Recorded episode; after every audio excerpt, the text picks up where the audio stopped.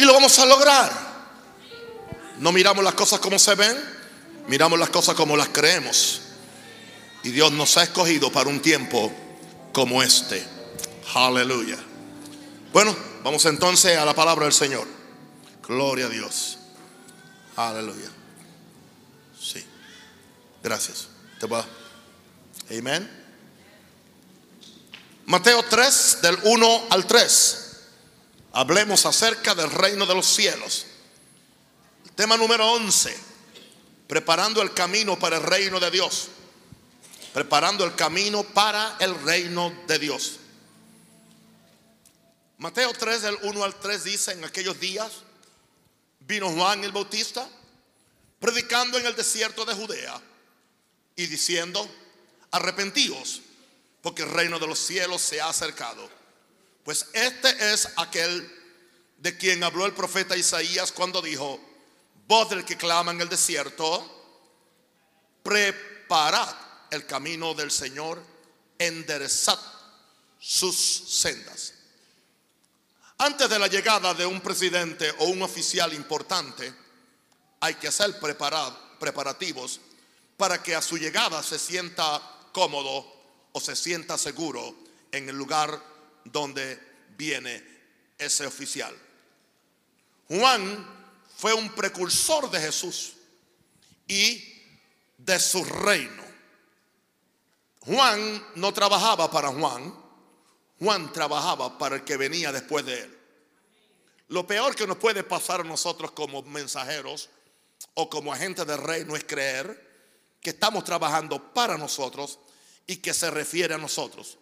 Esta iglesia está bien adoctrinada, no indoctrinada, bien enseñada para saber que todo lo que hacemos y que todo lo que emprendemos no se trata de nosotros, se trata del rey, se trata de Jesús. Y estamos contribuyendo para la venida del reino, para que el reino de Dios traiga una manifestación no solamente a Panamá, sino a toda Latinoamérica y eventualmente a todo el mundo, como consecuencia de lo que Dios va a hacer en nuestro medio. Juan fue un precursor de Jesús y su reino. En la misma forma, la iglesia y sus ministros no son predicadores profesionales, no, sino que son agentes de Dios. Con una voz profética para preparar los corazones del pueblo y las condiciones propicias para que el reino de Dios se manifieste en todo lugar donde Jesús y su evangelio van a causar influencia. El propósito de esta iglesia es manifestar el reino donde quiera que vamos. Jesús envió a los doce y Jesús envió a los setenta. Y las instrucciones que le dio fueron claras. Donde quiera que lleguen, lo primero que van a decir es, el reino de los cielos se ha acercado. El reino de los cielos ha llegado. Era la, encomienda. Indicando eso entonces que ellos, eran agentes, no de ellos mismos. Ellos no, no presentaban su persona como su carta de presentación. Ellos no presentaban sus ideas. Ellos presentaban la comisión que Jesús le había dado. Imagínense Imagínense a los discípulos en una, en una, en un, en un, un tiempo eh, ah, de persecución que había contra, contra ellos porque ellos estaban rompiendo el sistema. Había aparecido un predicador que hasta dudaban su, su, identidad. En una le, llamaron bastardo. Los hermanos creían que estaba loco. Los líderes le dijeron que echaba fuera los demonios por Belcebú. Y ahora este envía, primero envió 12, después envió 70, los envió de dos en dos y le dio un mensaje diciéndole, donde quiera que lleguen, dígale, el reino ha llegado. Interesante, cuando ellos llegaban a, los lugares, la, gente decía, ¿qué reino va a llegar? Y aquí estamos bajo la bota opresora de, del imperio romano. Y, y ese predicador loco envió por ahí unos agentes a decir que reino y que ha llegado. Eso sucede cuando la gente ve las cosas en la carne y no ve las cosas en el espíritu.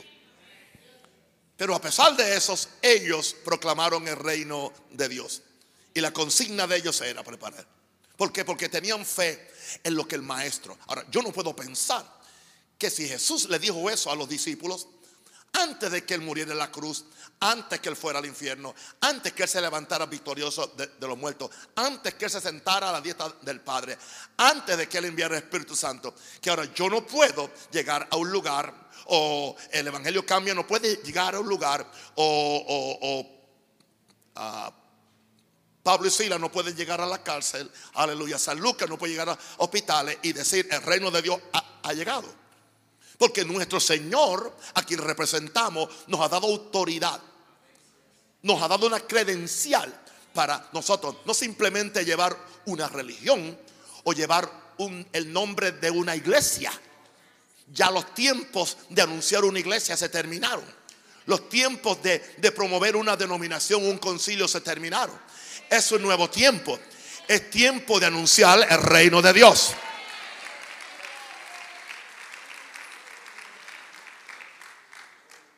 Pero no podemos ser descuidados, chabacanos, mediocres en este asunto del reino de Dios. La iglesia tiene que ser excelente. Hoy yo, escribí un artículo muy importante acerca de cómo la iglesia primitiva tenía favor con todo el pueblo. Y yo decía que tenía favor con todo el pueblo. Una de las cosas que yo mencioné muchas veces, y estoy hablando especialmente de las iglesias de, de barriada o las iglesias de, mm, de comunidades, que muchas veces la, la, la, gente que no quiere venir a la iglesia son los que están más cerca de la iglesia. Porque saben cómo son la gente. ¿Entiendes? Son los más difíciles para ganar, especialmente cuando le están haciendo culto hasta las 2 de la mañana y la gente tiene que al otro día levantarse temprano y no, no pueden descansar. Alguien diga aleluya a eso. Claro, entonces, ¿qué sucede? Como no se puede ganar los vecinos, hay que enviar buses a buscarlos lejos. Pero esa es otra historia. Eso estaba en mi artículo hoy, ¿ok? Y yo digo como Jesús, mi doctrina es clara. Jesús dijo, yo le he predicado en el templo, en las calles, así que no estoy escondiendo nada. Porque el que camina en luz y en verdad, habla a boca de jarro. Porque la verdad nos hace qué? libres. ¿Cuántos son libres? Amén. Ahora, vamos a ver esta preparación. Porque hoy, hoy, vamos a hablar de preparando el camino para el reino de Dios. Yo creo, sin lugar a dudas, lo sé. Tengo una percepción, yo casi no duermo. Yo tengo una percepción que el reino de Dios, con su manifestación, con su orden, con su gobierno, se va a manifestar. Y cuando el reino de Dios se manifieste, va a ser como un bulldozer, va a ser como una aplanadora la planadora de Dios va a llegar a Latinoamérica. La planadora de Dios se va a manifestar.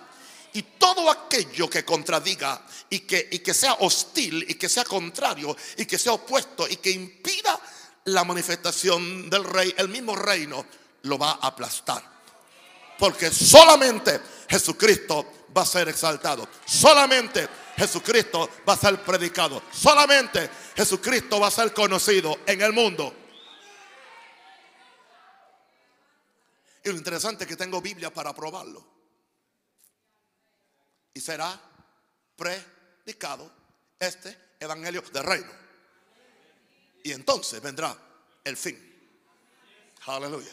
Cuando se predique el evangelio del reino, entonces vendrá el fin. Hermano, Jesús viene, Cristo viene.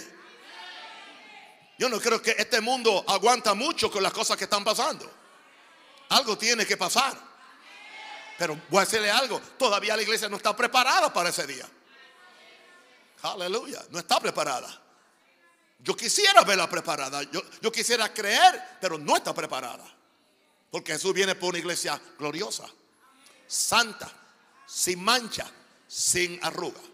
Ahora, estamos viendo hoy, básicamente el mensaje trata acerca de Juan el Bautista, el precursor. Vamos a usar a Juan el Bautista como el tipo de un predicador moderno o el tipo de un agente del reino moderno, que no simplemente es un predicador. Yo no puedo manifestar el reino solo. Mi esposa no puede manifestar el reino solo. Los hermanos que están en los distintos ministerios, o sea, no pueden pensar que solamente el líder o la líder. No, no, no, no. Esto es una obra de todos nosotros. Todos nosotros vamos a, a convertirnos en agentes del reino. No es el show de un solo hombre. Gloria a Dios. Yo estoy tratando de, estar lo más bajo perfil que es posible y permitir que sean otros los que también aprenden a hacer lo que yo estoy haciendo. y que también ellos aprendan a defender la fe que una vez fue dada a los santos. Judas dice que contendáis ardientemente por la fe que una, fue, que una vez fue dada a los santos. Ahora, hablando de Juan el Bautista, lo primero que yo quiero hablar es de la preparación para el reino. Se requiere un hombre o una mujer, lo que sea, una persona sencilla, una persona humilde, que le crea a Dios. Pero eh, el hecho de que sea sencillo, humilde y de fe no indica que es tímido. Porque para manifestar el reino hay que ser osado, hay que ser atrevido. ¿Por qué? Porque esta persona fue formada en el desierto, ha estado en el desierto con su Dios, conociendo a Dios y siendo conocido por Dios. Los mejores hombres no se hacen en los seminarios o institutos que yo le llamo fábrica de ministros. Los mejores hombres se hacen en el desierto.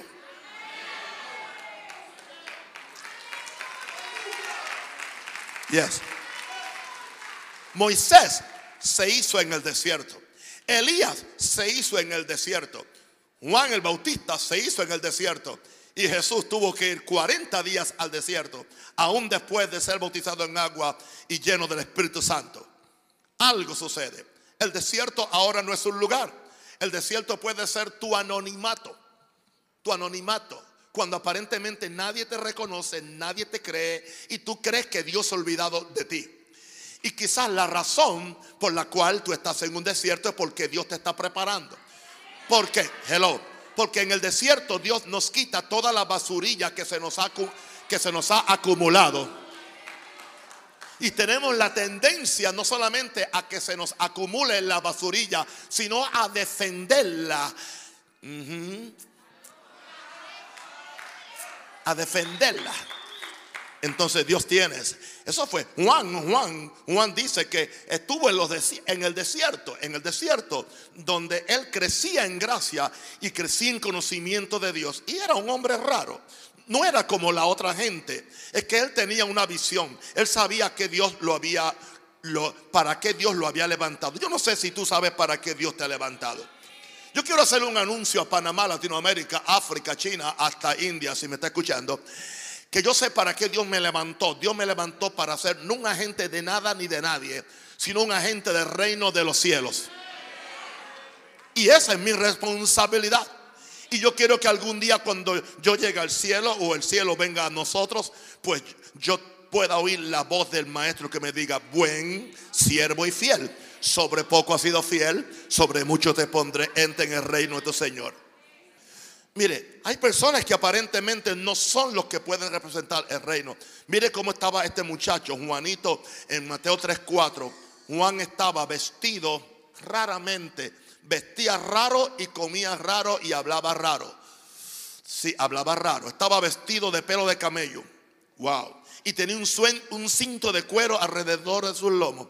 Y su comida era rara, langostas y miel silvestre tenía una dieta estilo Gigi Ávila.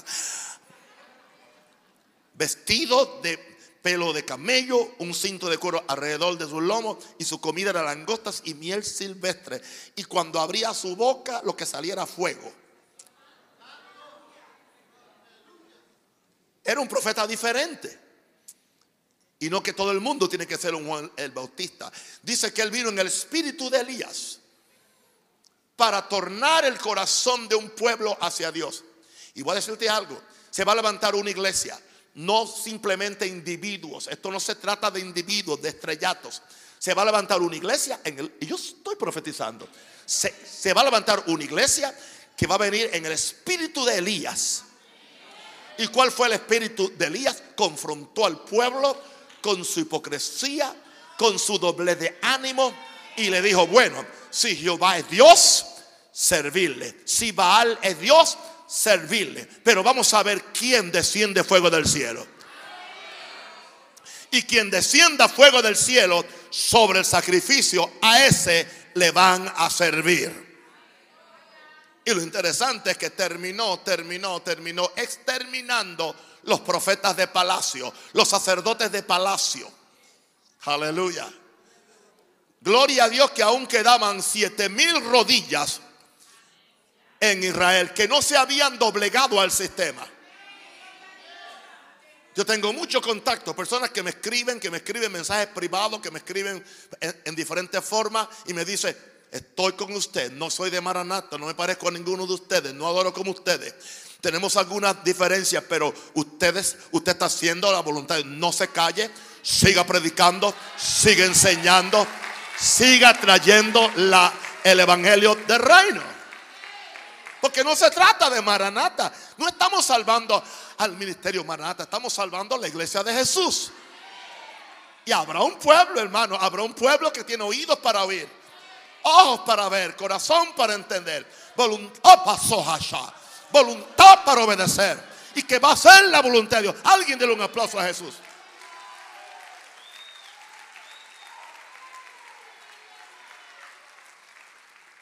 My God. Santo el Señor. Ahora, número dos, era un hombre humilde, sencillo, pero muy osado.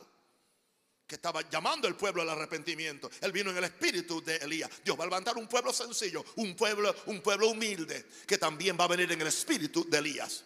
Y va a confrontar la falsa religión. Que se disfraza de cristianismo o de evangelio. Para que el verdadero reino de Jesús se manifieste.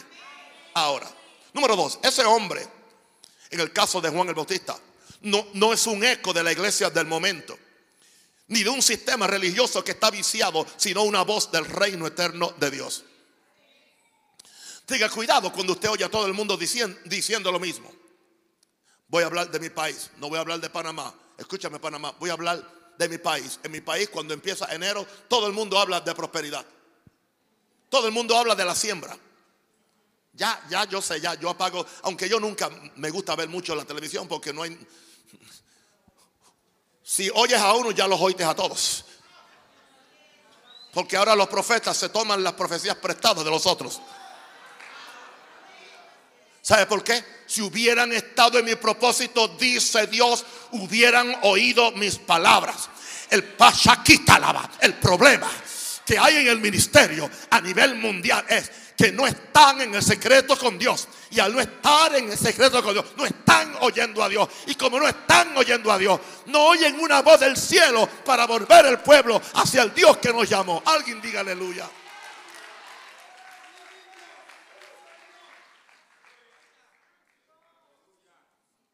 Este hombre tenía tiempo para ir a Dios. Amén, amén, amén. Estaba en el desierto. Ese hombre no es un eco de la iglesia del momento, ni un sistema religioso que está viciado, sino una voz del reino eterno de Dios. Me decía Osvaldo, me, decía hace un rato, dice, mira, el asunto es de, de, un hombre de Dios, es que cuando es la voz de Dios, se convierte en la voz disonante. Y aparentemente Él es quien está erróneo. Aparentemente Él es quien está fuera de onda. Aparentemente Él es quien no está oyendo a Dios. La gente se han acostumbrado tanto a una mentira que cuando la verdad viene. Hay que derribar todo e, esa fortaleza de mentira, de engaño y, venir, aleluya, con cara de diamante. Con cara de diamante. Como el Señor le dijo a Ezequiel, he puesto tu rostro como rostro de diamante. No les temas, dile la verdad. Porque yo te envío a un pueblo difícil, a un pueblo que no quiere oír la verdad. Dilo, dilo, dilo, dilo.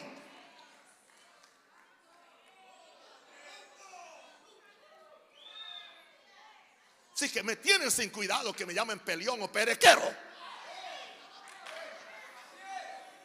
Jesús era un perequero. Entonces, Elías también. Ezequiel también. Jeremías también. Y Ávila en su tiempo también.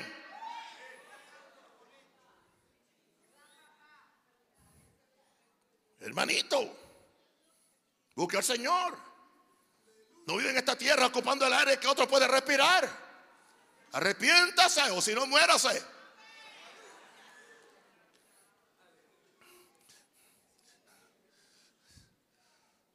Yo no quiero ser un eco, yo rehuso ser un eco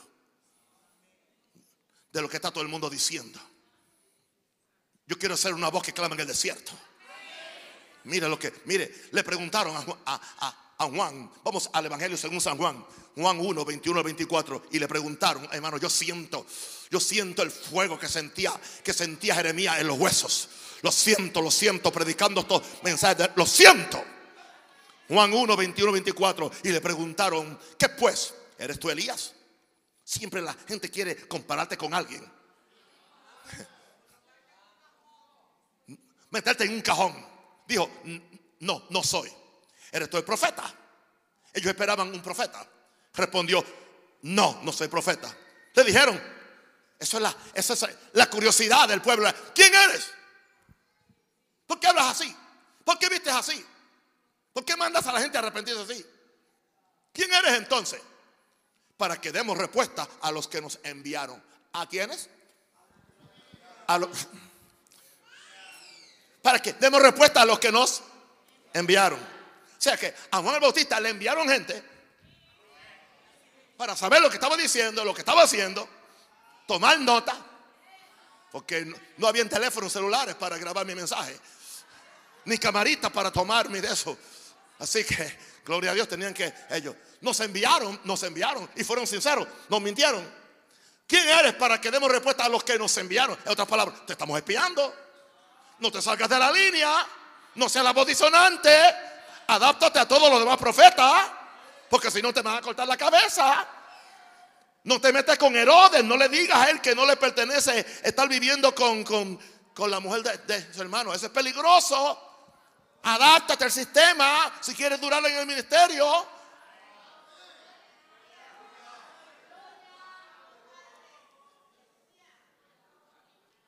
Y le preguntan entonces, Aquí viene. ¿Qué dices de ti mismo?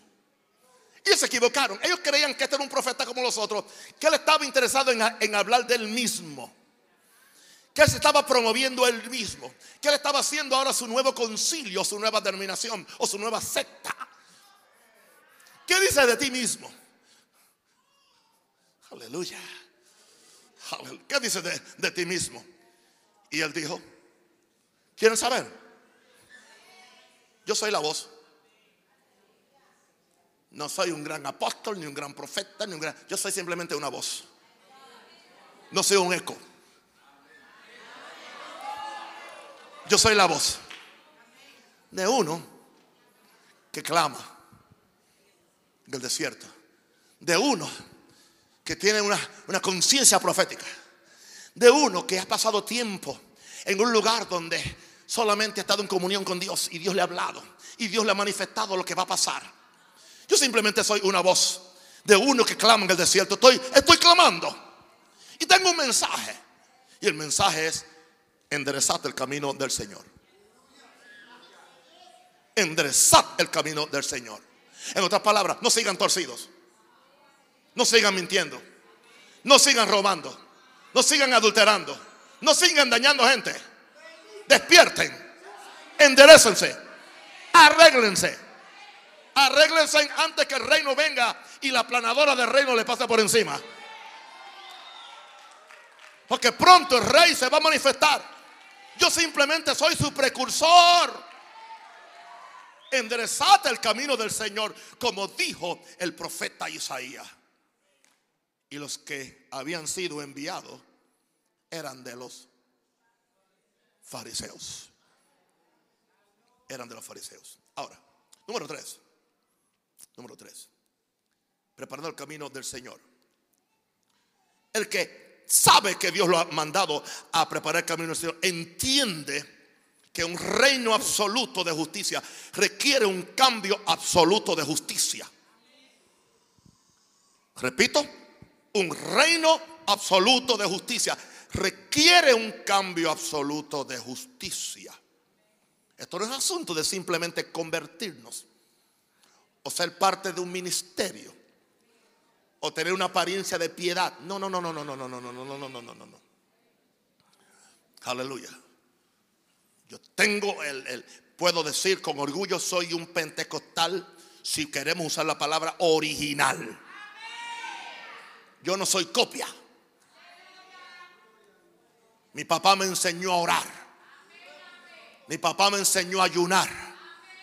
Mi papá me enseñó que a mi mamá él nunca le podía pegar y yo nunca lo vi que maltrató a mi mamá.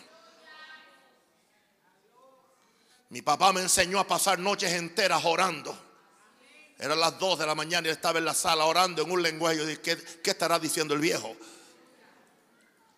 Mi papá me enseñó a ser humilde, pero osado a la misma vez. Yo no entendía por qué él soportaba tantas cosas y no se defendía. Aprendí humildad. Sin él saber, era un hombre de reino. Llegó un, un barrio endemoniado en Puerto Rico. Por allá, al principio de los 40. El barrio era el barrio más, más violento del pueblo de Naguabo, un pueblo en el este de Puerto Rico donde, donde yo nací. El, el, barrio era tan, tan peligroso que le pusieron un nombre Peña Pobre. Por dos razones, porque el apellido que, que que, ah, ah, prevalecía era los peñas, pero eran pobres. Imagínense. Claro, cuando mi papá se convirtió y, él se convirtió básicamente en el patriarca del pueblo, él dijo, y nunca él dijo Peña Pobre, se decía, mi barrio se llama Peña Rica. Claro, nunca el alcalde le quiso cambiar el nombre. Wow. Y mi papá llegó mi papá llegó predicando el Evangelio de Jesucristo, predicando el Evangelio de Jesucristo. El barrio era famoso porque ah, había unas fiestas, unos bailes, eran eh, unos bailes todos los sábados. Y la, gente preguntaba, ¿cómo estuvo el baile anoche? El domingo el lunes, ¿cómo estuvo el baile? Sí, bueno, ah, mataron a dos. Ah, no, el baile no sirvió. Sí, ¿cómo estuvo el baile? Mataron, acuchillaron como a dos. Estuvo magnífico el baile. Estamos hablando de eso. Y en menos de cinco años, mi papá, con, el Evangelio de Jesucristo, cambió y trajo la paz y quitó la violencia a un, a un barrio. Así. nadie me hable a mí de ser verdaderamente un pentecostal. Porque yo creo en el poder del Espíritu Santo. Yo creo que el propósito de Pentecostés es traer el reino de Dios a cada lugar. My God. Ahora, fíjense qué interesante. Cuando en el verso 3, eh, en el verso, en el verso 7 de Mateo 3, por favor, Mateo 3, al ver el Jesús, perdón, Juan, que muchos de los fariseos y de los seduceos venían a su bautismo, les decía, generación de culebras, generación de víboras, generación X. ¿Quién nos enseñó a huir de la ira venidera? ¿Quién les enseñó? ¿Por qué están aquí? Y aquí le tiraba aquí la red. Ok, ustedes vienen a mí, por la palabra que traigo, hay una demanda. Hagan frutos dignos de arrepentimiento. No sean palabreros. No, no, digan cosas con la boca y hagan otra. No sean cristianos solamente en la reunión o en la iglesia. Sean cristianos en la casa. Sean honestos en el trabajo. Sean buenos esposos, buenas esposas, buenos hijos hagan la voluntad de Dios. Dignos. O sea, Juan está anunciando un reino que le dice, no, este reino no es simplemente una, no es un reino ceremonial, no es un reino doctrinal, no es un reino ritualista, no es un reino de mecánica religiosa. En inglés dicen going through the motions, simplemente metidos en, el mover y en la, en la masa, pero no hay frutos. Este reino requiere que ustedes hagan frutos dignos de arrepentimiento. Porque el reino, como ya prediqué antes en un mensaje, el reino de Dios demanda frutos dignos de arrepentimiento. Por eso prediqué otro mensaje. Todos están ahí publicados en el canal Naún Rosario. Ese es mi canal de televisión, está en YouTube, se llama Canal Naún Rosario. Y ahí usted puede ver todo. Hay una lista que se llama Hablemos del Reino. Y hay un mensaje que prediqué algunas semanas atrás que dice en la iglesia, pero fuera del reino. Porque usted puede estar en la iglesia figurando, pero no está cumpliendo las exigencias del reino.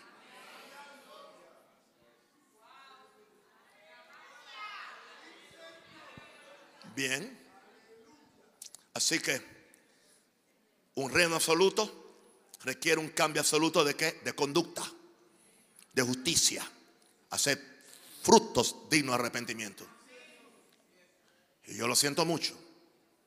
Y ya se lo dije, se lo he dicho aquí a todos los muchachos. El que ministre en este altar, el que ministre en cualquier capacidad, yo le voy a exigir lo mismo que me exijo a mí. No es justo que yo venga negando mi vida, negándome a mí mismo, buscando a Dios, viviendo una vida de oración y de ayuno y de búsqueda. Y que entonces tenga piojos pegados que me son un cortocircuito.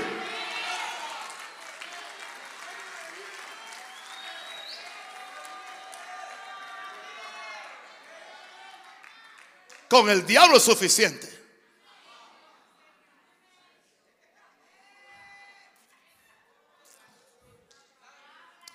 Y está hablando el apóstol del amor. Mire qué lindo, mire qué sonriente.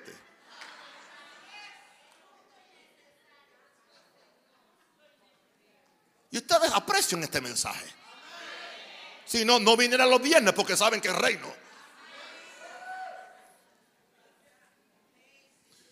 Papá, ¿y, cuándo va a predicar de la prosperidad del reino?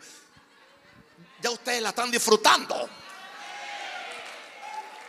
Pero el tiempo vendrá también. Oye, hay prosperidad en el reino, hay bendición, hay cosas grandes y eso viene. Pero primero hay, hay que limpiarlos. Ok, ahora, antes Número cuatro, que el reino se manifieste, tiene que haber una ardua tarea de preparación para las condiciones propicias. No es fácil, no es fácil sacar basura de uno mismo. Ah, claro, nos gusta sacar la basura del vecino. O nos gusta sacar la basura de nosotros y ponérsela al frente de la casa del vecino.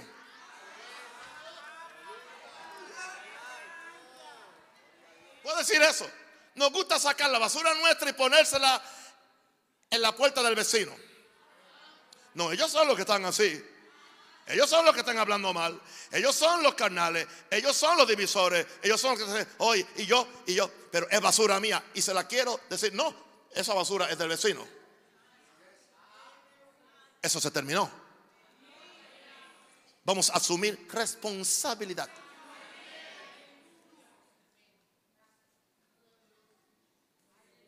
por lo que hacemos. Y aunque hay una cosa que hay en esta iglesia, se llama restauración, amor, perdón, aceptación y justicia. Dios ama al que se arrepiente. Dios ama al que acepta sus errores. Y Dios está dispuesto. Jesús perdonó a alguien que lo negó tres veces. Y en el proceso maldijo con palabras groseras. Y Jesús nunca le mencionó, porque el hombre se arrepintió y lloró ante Dios. Y Jesús no le quitó el papado.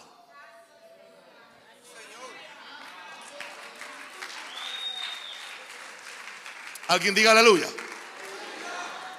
Ahora, antes que se manifieste el reino, tiene que haber una tarea ardua de preparación para las condiciones propicias. Interesante que hay gente que dice que me quiere mucho, entonces me, quieren dar consejos. Pero, apóstol, solamente predique de Jesús, predique de la gracia, de la fe. No predique que hay problemas en la iglesia, porque entonces los pecadores no van a venir. No, sí, por eso es que no están yendo. Yo lo que quiero es convencer a los pecadores que todavía quedamos predicadores y profetas y apóstoles que creemos que la iglesia debe ser casa de Dios y puerta del cielo y que la estamos limpiando de una forma u otra para que entonces ellos sepan que hay alternativas en todo el mundo donde ellos pueden ir y encontrar una iglesia santa, una iglesia donde se le ama y se le restaura y se le ayuda.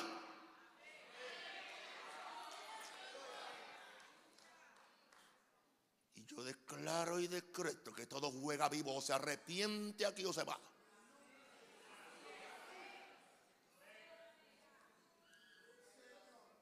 Y voy a decirle algo, no le preste dinero a nadie. Si no puede dar, no preste. Yo no le presto dinero a nadie. Si tengo algo que dar, lo doy. Porque lo que yo doy, ya no estoy pendiente a ello. Uno aprende. Yo también era ignorante. Pocos amenes, ¿no? Sí, porque si usted le presta dinero a alguien que no, que no tenía, que no tenía, que estaba embrollado para hacerlo hoy, que le garantiza que el mes próximo no está doblemente embrollado. Porque entonces, ¿sabe lo que hace el necio? Muchas veces tú le prestas el dinero y en vez de suplir las necesidades con el dinero van y compran otra cosa que no era para suplir la necesidad. Digo, eso hacen en otros países donde yo he vivido. Y creo que yo también soy caribeño. Mi cuna se llama Borinquen. La tierra de Borinquen, donde he nacido yo. Preciosa, como en Minerva.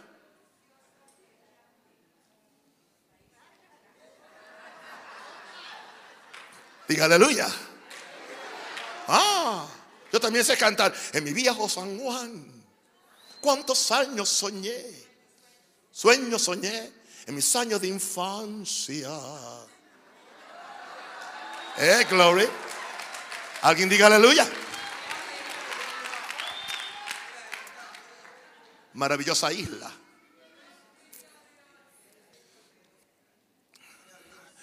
La isla del Cordero, pero como que el Cordero está escondido, yo no sé. Ok. Vamos a ver esta preparación para las condiciones propicias. Lucas, vamos ahora al libro de, Lucas, por favor. Lucas, Lucas, Lucas, Lucas 3, 4 al 6, como está escrito en el libro de las palabras del profeta Isaías, que dice, voz del que clama en el desierto. Esa voz que dice, preparen el camino del Señor, enderecen sus sendas, que todo valle se rellene y que se baje todo monte y collado. Todo valles se alzará. Todo monte y collado se bajará. En otras palabras, lo que está muy, muy, muy, muy prepotente, muy alzado, que se baje. Hay gente que tienen que bajarse, están muy altitos, están muy prepotentes. Son ley para ellos mismos. Aleluya. Si hay algo que afecta el reino es el orgullo, la prepotencia. Aleluya. Gloria a Dios. Es el pecado que nadie quiere reconocer. Lo vemos en todo el mundo, menos en uno mismo. Gloria a Dios. Ajá. Todo valle. Ah, ok. Todo valle. O sea, el que está muy bajito, levántese. Hay gente que hay que levantarlo, pero hay otros que hay que bajarlo. Y todo monte y, collado se baje. Los caminos torcidos serán enderezados. O sea, lo torcido se enderece. Amén. Lo torcido. Yeah. 15 años viviendo con una mujer y no te quieres casar. Usted está en pecado. Los dos cásense. No es que aún no sé si es la voluntad de Dios. Y todas las noches van a la cama a hacer sexo y, no sabe si es voluntad de Dios. Sin casarse. Alguien diga aleluya. Es que no estoy segura si esa es la mujer para mí y tienen cuatro niños.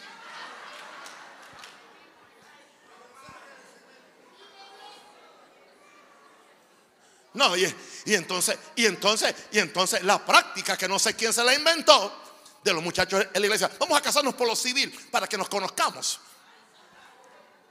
El mismo pastor le dice, cásense por lo civil, a ver si, si, si, si son compatibles. Después del tiempo, yo hago una ceremonia. No, no, no, no. No, o sea, en otras palabras, mientras no estén casados por la iglesia, tienen la licencia para vivir juntos ah, y conocerse. Uh, eso, es, ah, eso es falso. Eso es endemoniado. ¿Entiendes? Hay que enseñar a estos jóvenes, busca la pareja Cada oveja con su pareja, ¿entiendes? Busca la mujer de Dios para ti. Estate seguro que esos son. Y entonces, a una ceremonia en la iglesia. Aleluya. Claro, ve a lo civil, pero ven aquí para que te cases. Aleluya. Y, y yo le digo a algunos, si tú vas a lo civil, tú no te acuestas con esa mujer hasta que yo no te dé la bendición. Porque para mí ante Dios no está totalmente bendecido como yo quiero que tú estés. Esa es la regla para esta iglesia. Para, para Maranata, esa es la regla para aquí. Para aquí.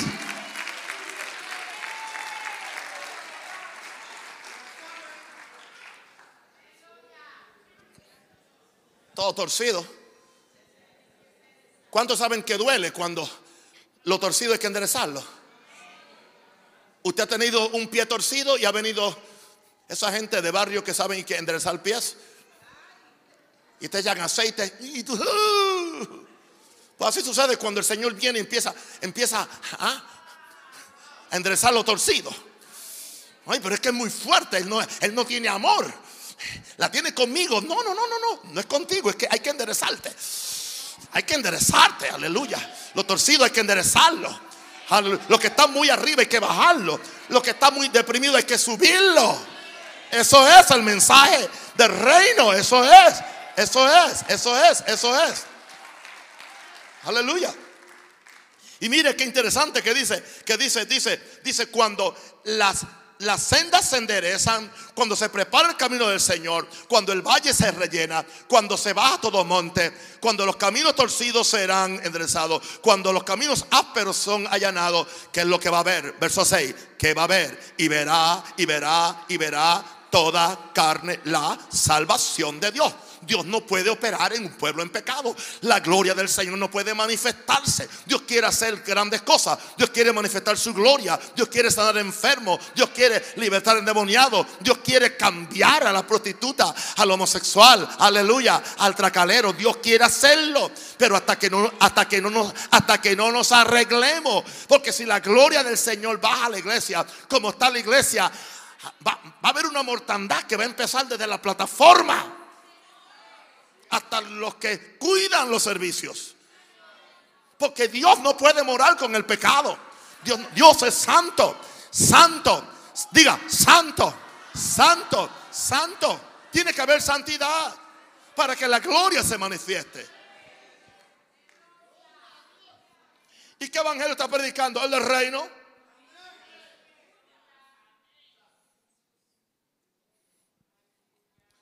Así que antes que el reino se manifieste, tiene que haber una ardua tarea de preparación. Y no es fácil, no es fácil. Porque entonces tú no eres popular. Número 5. Preparación del reino. La, la, gente tiene que ser confrontada con dos, realidades. Dos, dos. ¿Cuáles son? En Lucas 3, 7 al 8. Búsquenlo, por favor. Lucas 3, 7 al 8. Y decía las multitudes que salían para ser bautizadas por el Juan oh generación de víboras, ¿quién os enseñó a huir de la ira venidera? Haced pues frutos dignos de arrepentimiento y no comencéis a decir dentro de vosotros mismos, tenemos a Anaún por padre, perdón,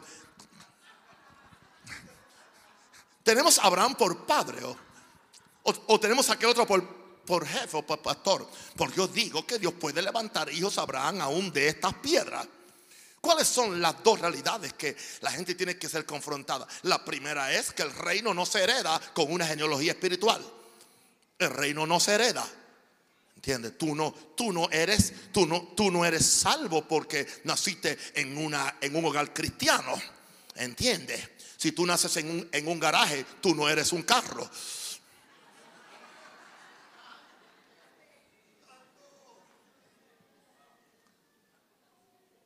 Dios no tiene nietos. Dios no tiene qué? Nietos. Tiene hijos. El reino no se hereda. Qué interesante que Juan dice, sí, yo sé con lo que vienen. Cuando yo les predico a ustedes, no, no, no, no, no, somos hijos de Abraham, o sea, somos hijos de la promesa. O sea, somos gente del pacto. Oh, no, no, no, no te metas con nosotros. Estamos bien ya. No, no, no, no digan eso. Porque Dios puede levantarle hijos a Abraham aún de las piedras. Así que la primera realidad es que el reino no se hereda con una genealogía espiritual. La segunda realidad es que el, reino, como ya hemos dicho antes, demanda frutos que prueban el arrepentimiento. Los frutos que prueban el arrepentimiento no es lo que tú dices, es lo que tú haces. Porque el árbol se conoce por el fruto. Alguien dice aleluya. Ahora, número 6. Jesús como rey soberano de este reino tiene que ser predicado y presentado con su verdadero carácter. No podemos tomar una faceta de Jesús ignorando la otra. Él es el buen pastor que da su vida por las ovejas. Pero es el mismo buen pastor que entra al templo, agarra un, látigo y empieza a dar latigazos. Le volcó las mesas a todo el mundo. El mismo, el mismo, el mismo, el mismo tierno Jesús. Hay gente que solamente quieren una faceta de Jesús. Pero tú no puedes encajonar a Jesús en una teología o en una doctrina. Aleluya. Mire lo que dice aquí en Lucas 3:17, hablando del mismo Jesús. Dice, su aventador está en su mano y limpiará su era. Limpiará su era. Jesús va a limpiar su era. Porque él habla de Jesús. Dice, él va a limpiar su era. Él va a limpiar su iglesia. La era es donde se siembra la semilla. Él va a limpiar su, su era y recogerá el trigo en su granero. Pero, pero va a quemar la paja en fuego que nunca se apagará. Eso habla de juicio. Eso habla de disciplina. La Biblia dice que el juicio ha de empezar por la casa de Dios. Así que no podemos presentar simplemente un Jesús que simplemente ama y tolera todos los pecados y le pasa la mano a cuanta poca vergüenza se está haciendo. No, no, no, no, no, no, no, no, no, no, no, no, no, no. Jesús era muy, muy paciente con los sufrientes, muy paciente con los pecadores ignorantes, muy paciente con los endemoniados, muy paciente con la sirofenisa, muy paciente con María Magdalena, muy paciente, aún con Judas fue paciente. Pero a los fariseos que leían las escrituras y que sabían las escrituras y que estudiaban las escrituras, les exigía una justicia perfecta. Y sus enfrentamientos mayores fueron con ellos. Interesante que también ellos fueron donde Juan el Bautista, Juan, y Juan también le dijo la verdad. Porque el reino demanda frutos que prueban el arrepentimiento. Así que Jesús como rey soberano tiene que ser predicado y presentado con, sí, él, sigue siendo Salvador, dulce y amante, pero Él es rey. Ahora, cada persona, número siete, que oye el mensaje del reino, será confrontado. Y ustedes están siendo confrontados en su área particular. Yo soy confrontado cuando yo leo estas palabras. Yo soy confrontado cuando yo oigo mi propio mensaje. Cada persona que oye el mensaje del reino tendrá que ser confrontado en su área particular, hacer cambios drásticos en su conducta. Una cosa es creer, otra cosa es entrar al reino. Vamos a ver tres, tres, tres grupos que le preguntan a Jesús en Lucas 3, 10 al 14 qué debían hacer. Perdón, no a Jesús, a Juan el Bautista, perdón. Y la gente le preguntaba al Bautista diciendo, ¿qué haremos? ¿Qué haremos? O sea, ¿Qué haremos ahora? Estaban como desubicados. ¿Qué haremos ahora? Ya él les dijo, no es suficiente tener una genealogía. No es suficiente llamarse hijo de Abraham. No es suficiente guardar el sábado. No es suficiente saber las escrituras. No, no, hay algo más. ¿Y qué haremos entonces? Hmm. Él le dice, el que tiene dos túnicas, de al que no tiene. Y el que tiene que comer, haga lo mismo. O sea, si alguien tiene necesidad, ayúdalo vinieron también ahora unos publicanos para ser bautizados. Los publicanos eran los que se robaban los impuestos. Y le dijeron, maestro, ¿qué haremos? Él le dice, ok, no exijáis más de lo que, de lo que os está ordenado. Jesús, digo, Juan, no, no exijan más de, o sea, no se roben. O sea, si el impuesto son 10 balboas, no, no, no cobren 15 para echarse 5 al bolsillo. No, hello.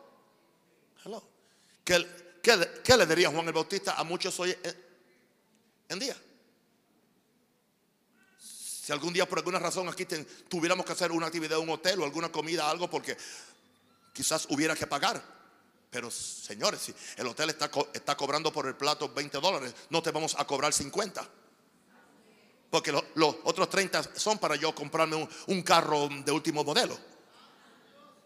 A eso que se refiere él. Yo soy práctico en mi enseñanza. O sea, no exijáis más de lo que es justo. Sean justos. No mientan en el proceso. My God. Se quedaron bien callados ahora. Ahora, le preguntaron unos policías.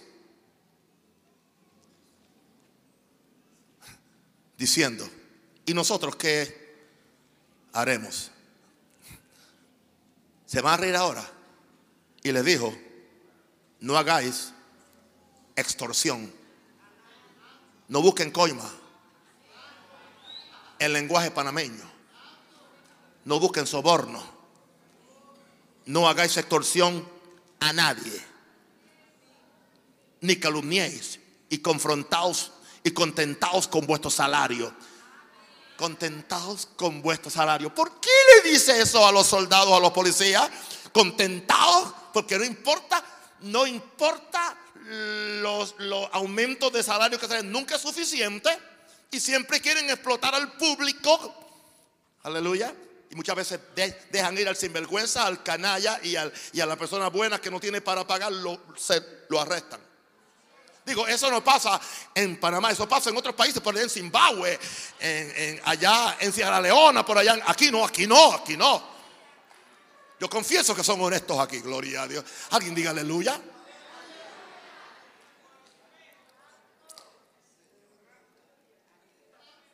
¿Qué está haciendo Juan el Bautista? Le dijo a ellos, cada uno en su área, arréglese, cada uno en su área. Entonces, ¿por qué la iglesia con, con elegancia, sin maltratar a nadie, no predica esto? ¿Entiende? No predica esto. Lo siento.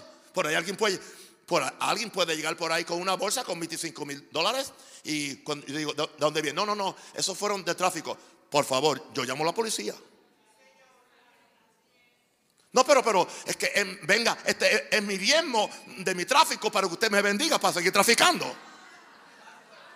¿Qué qué? ¿Qué, qué, qué tú crees que yo voy a bendecir dinero de sangre? Yo y un pastor que dijo, no, es mejor que el dinero esté acá porque acá hace menos daño que allá. Esa es la forma maquiavélica de verlo, no es la forma de reino de verlo. Yo no necesito que el diablo financie la obra de Jesús. Yo dije que yo no necesito que el diablo financie la obra. Quito saca la vaca. Si mi Jesús no es lo suficientemente rico y multimillonario para financiar su iglesia, mejor que se cierre de una vez. Lo he vivido 41 años y no pienso cambiar.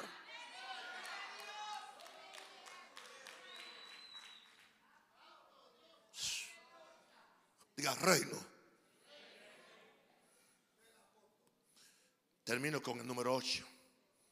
Todo mensajero del reino debe saber que no trabaja para avanzar su propia agenda, sino para que la gente conozca al rey de este glorioso reino. Con eso voy a terminar. Lucas 3:15 al 16, como el pueblo estaba en expectativa, estaba en expectativa preguntando todos en sus corazones si acaso Juan sería el Cristo. Respondió Juan diciendo a todos, yo a la verdad os bautizo en agua, pero yo no soy, yo no soy. Viene uno más poderoso que yo. Y para que tengan ideas quién es él, yo no soy digno ni de desatar la correa de sus calzados. En otras palabras, yo no me tomo tan en serio yo simplemente soy su siervo, soy su esclavo. Y me siento tan pequeño ante Él que no me siento digno ni de amarrarle los zapatos. Él os bautizará en Espíritu Santo y fuego. Y yo seguiré siendo una voz que clama en el desierto. Y que va a seguir diciendo, preparad el camino del Señor. Preparándole camino al reino. Levante sus manos.